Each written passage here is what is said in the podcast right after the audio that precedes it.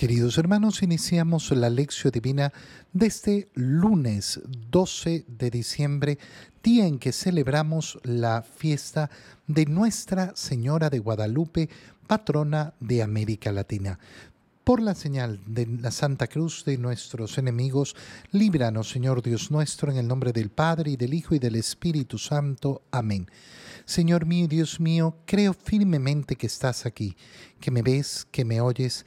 Te adoro con profunda reverencia, te pido perdón de mis pecados y gracia para hacer con fruto este tiempo de lección divina. Madre mía Inmaculada, San José, mi Padre y Señor, Ángel de mi guarda, interceded por mí. En este día de la fiesta de Nuestra Señora de Guadalupe, Leemos en la primera lectura el libro del profeta Zacarías, capítulo 2, versículos 14 al 17. Canta de gozo y regocíjate Jerusalén, pues vengo a vivir en medio de ti, dice el Señor. Muchas naciones se unirán al Señor en aquel día. Ellas también serán mi pueblo, y yo habitaré en medio de ti. Y sabrás que el Señor de los ejércitos me ha enviado a ti el Señor tomará nuevamente a Judá como su propiedad personal en la tierra santa y Jerusalén volverá a ser la ciudad elegida. Que todos guarden silencio ante el Señor, pues Él se levanta ya de su santa morada. Palabra de Dios. En esta fiesta de Nuestra Señora de Guadalupe tenemos que recordar que la aparición de Nuestra Señora de María Santísima en México, eh, bajo esta advocación de Guadalupe, es una muestra de esa presencia del Señor. Estamos hablando del tiempo en que ha iniciado la colonización de América y eso significa que ha iniciado el proceso de evangelización.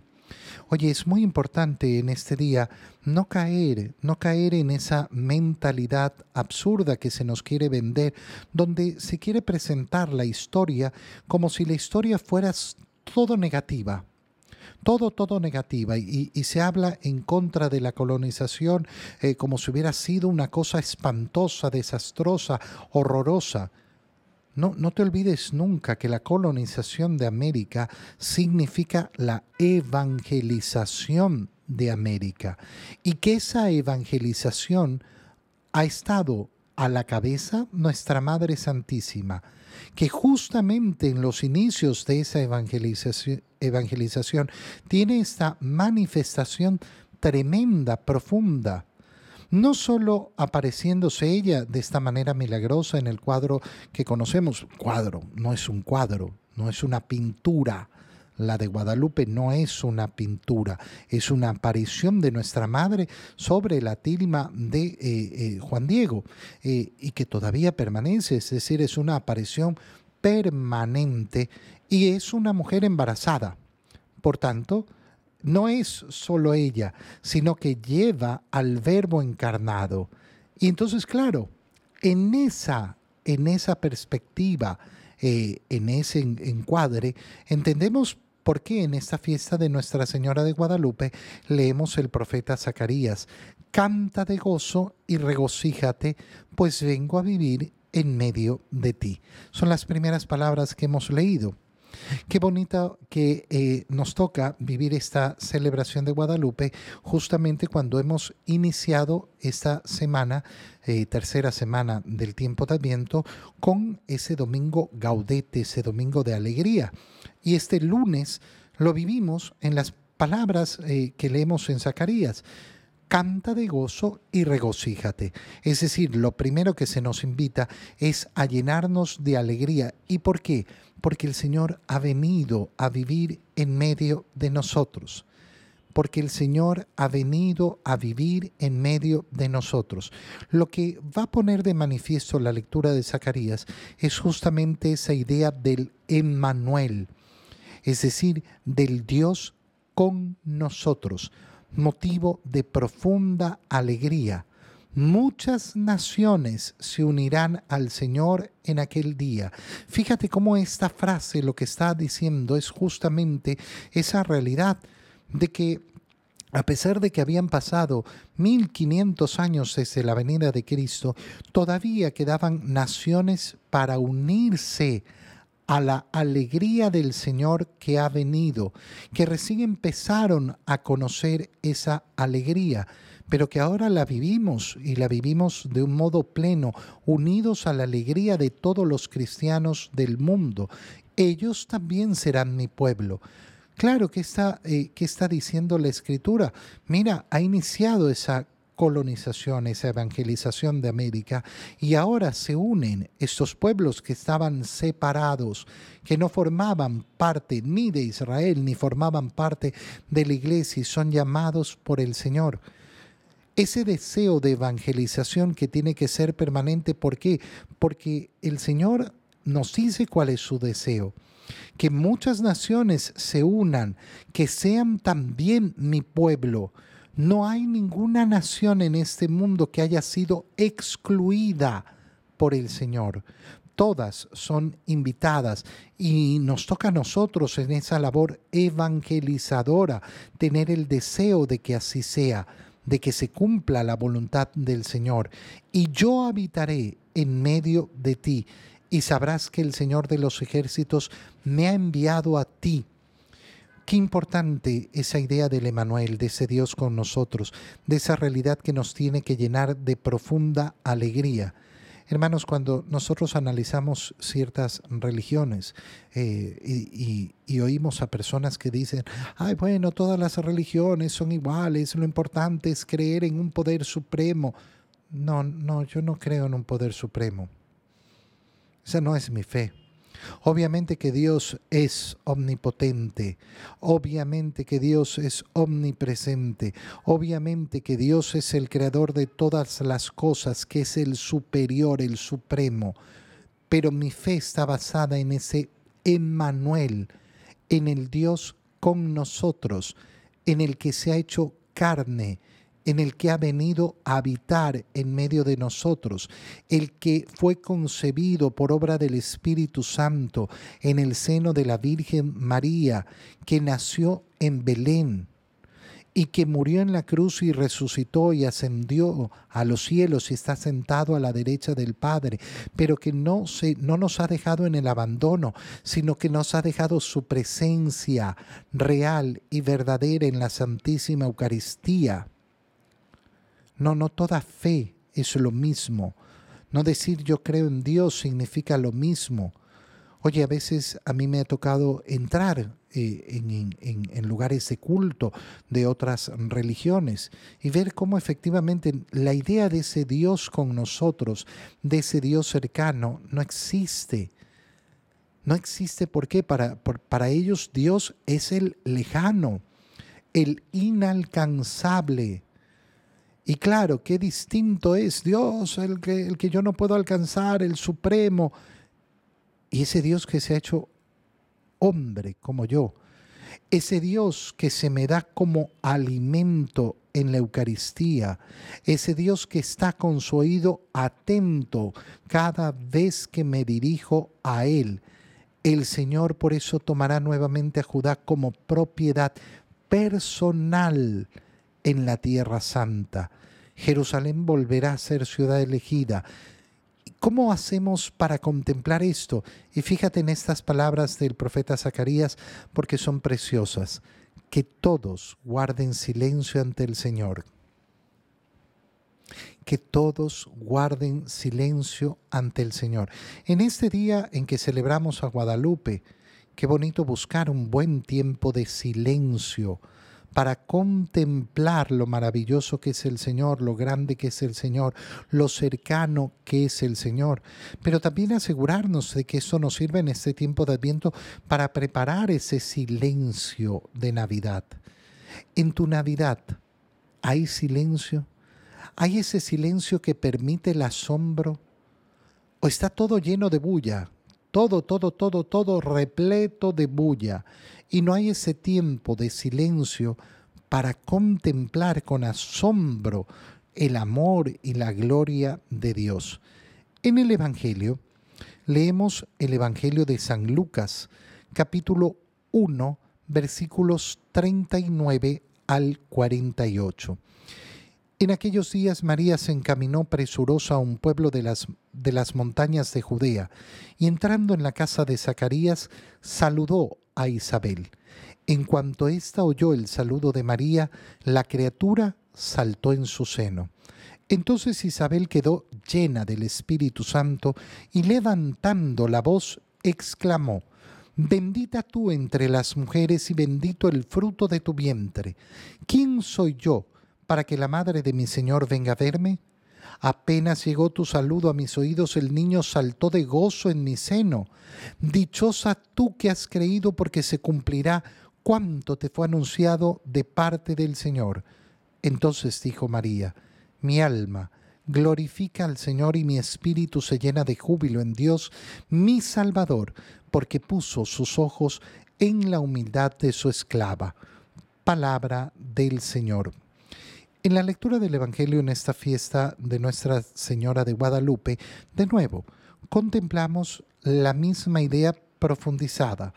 Fíjate bien que hemos dicho, a los inicios de la evangelización de América, María se hace presente como portadora del Verbo encarnado, lleva al Verbo encarnado a la evangelización, lo pone en medio de esa evangelización, en, esa, eh, en medio de ese, de ese nuevo continente recién descubierto, no porque no existiera, sino recién descubierto para eh, las demás culturas, eh, y pone entonces, lleva, visita a ese pueblo.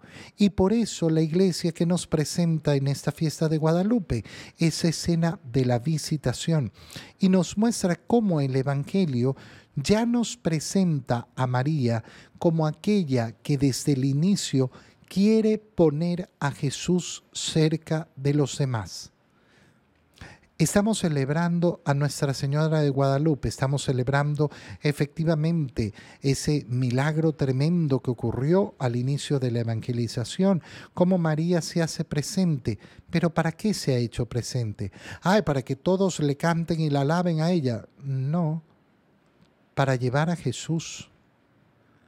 Si yo en las fiestas marianas no contemplo a Jesús, entonces no celebro a María no celebro a María. Hay muchas personas que lamentablemente se quedan en María. María siempre nos conduce a Jesús. Cuando la madre se emociona más, cuando nuestros ojos contemplan a través de ella a su Hijo, cuando nuestros ojos se regocijan en su Hijo. ¿Qué prefiere una madre? ¿Que la llenen a ella de alabanzas o que llenen a su hijo de alabanzas? No hay que ser muy inteligente para saber responder esta pregunta. ¿Cuánto se goza el corazón de una madre viendo cómo su hijo es apreciado por los demás? Cómo su hijo es elogiado por los demás. Yo quiero rendir culto a María, yo quiero rendirle un acto de cariño a María. Bueno, entonces voy a contemplar a su hijo, voy a poner mi corazón en su Hijo y eso alegra a mi Madre Santísima. Si en cambio yo no llego a Jesús y me quedo en María, no entendí nada. La escena de la visitación nos muestra esto, el deseo de María de poner cerca a Jesús. María se encamina presurosa. Qué bonita expresión. Oye, a veces no la, no la, no la comprendemos o no, o no hacemos el esfuerzo de profundizar en lo, que estamos, eh, en lo que estamos leyendo. Pero María acaba de recibir el aviso más grande de la historia de la humanidad. Madre del Redentor, Madre del Hijo de Dios. ¿Y qué es lo primero que hace? Se encamina presurosa hacia la casa de Isabel. ¿Cuál es su prisa?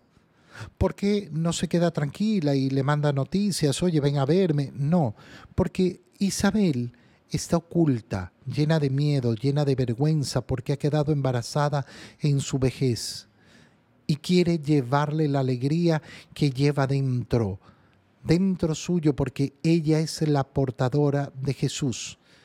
Quiere llevar esa alegría que ha hecho María en Guadalupe, en México, lo mismo, llevarnos la alegría del Verbo encarnado, poner al Verbo encarnado en nuestra presencia.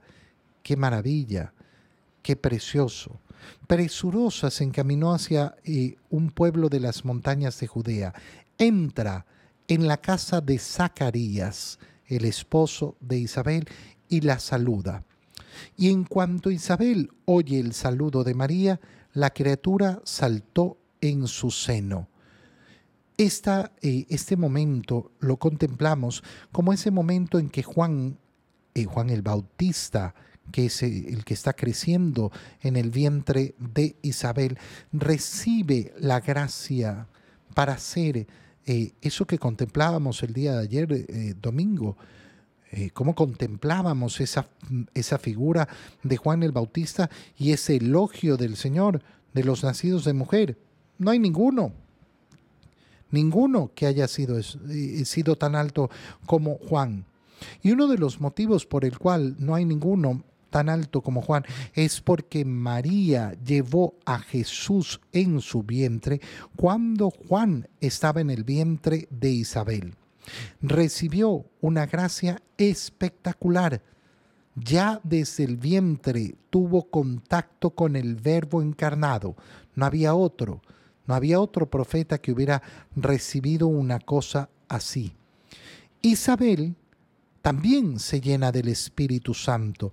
No solo es la criatura la que se llena de su vocación, sino también Isabel se llena del Espíritu Santo y levantando la voz exclama, bendita, bendita tú entre las mujeres y bendito el fruto de tu vientre. Fíjate cómo la bendición a María, el decirle bendita, bendita, siempre va unido al fruto de su vientre. Es el fruto del vientre de María el que la hace bendita. Después reconoce su humildad. ¿Quién soy yo para que la madre de mi Señor venga a verme? Yo no soy nadie. Oye, entender que al celebrar a Nuestra Señora de Guadalupe y realizar estas lecturas, lo que estamos haciendo es algo muy sencillo, dándonos cuenta de que María nos visita a nosotros también para llevarnos al verbo encarnado. Yo no estoy en una realidad tan distinta. Qué precioso, por ejemplo, hoy participar de la Santa Misa y comulgar. Y entonces ir a celebrar a María, nuestra Madre, y recibir a ese verbo encarnado que ha venido al mundo por su sí, por su acción. Y entonces yo estaré viviendo efectivamente lo mismo que estoy leyendo en el Evangelio estaré viviendo la grandeza y la hermosura de esa acción de María que va a visitarnos para llevarnos, para ponernos en contacto, para ponernos cerca al Verbo encarnado. Apenas llegó tu saludo a mis oídos, el niño saltó de gozo en mi seno. ¿Qué trae el Verbo? El Verbo encarnado que viene en el vientre de María, gozo gozo, verdadero gozo. Y volvemos entonces a esa idea de la alegría que debe marcar nuestra semana. Dichosa tú que has creído, se cumplirá todo lo que has dicho. En este momento Isabel se convierte en esa prueba de embarazo de que todo lo que le ha dicho el ángel se ha cumplido, porque es imposible que Isabel conozca esto, solo llena del Espíritu Santo le transmite a María esa confirmación María no necesitaba una confirmación, no, no la necesitaba, pero la recibe. La recibe ¿por qué? Por esa generosidad que ha tenido de ir presurosa a ver a Isabel. Y recibe entonces la confirmación de, eh, de su embarazo, de que todo lo que le dijo el ángel se cumplirá. Mi alma glorifica al Señor, mi espíritu se llena de júbilo en mi Salvador porque puso los ojos en la humildad de su, de su esclava. Y nosotros entonces hoy día eh, que celebramos a Nuestra Señora de Guadalupe, bendecimos a María y le decimos efectivamente, sí, María, toda la alegría para ti, porque eres la elegida y has sido la elegida para poner al Salvador de todas las naciones cerca cerca de nosotros. Te doy gracias, Dios mío, por los buenos propósitos, afectos e inspiraciones que me has comunicado en este tiempo de lección divina. Te pido ayuda para ponerlos por obra. Madre mía Inmaculada, San José, mi Padre y Señor, Ángel de mi guarda, interceded por mí. María, Madre de la Iglesia, ruega por nosotros. Queridos hermanos, una feliz fiesta de Nuestra Señora de Guadalupe para todos.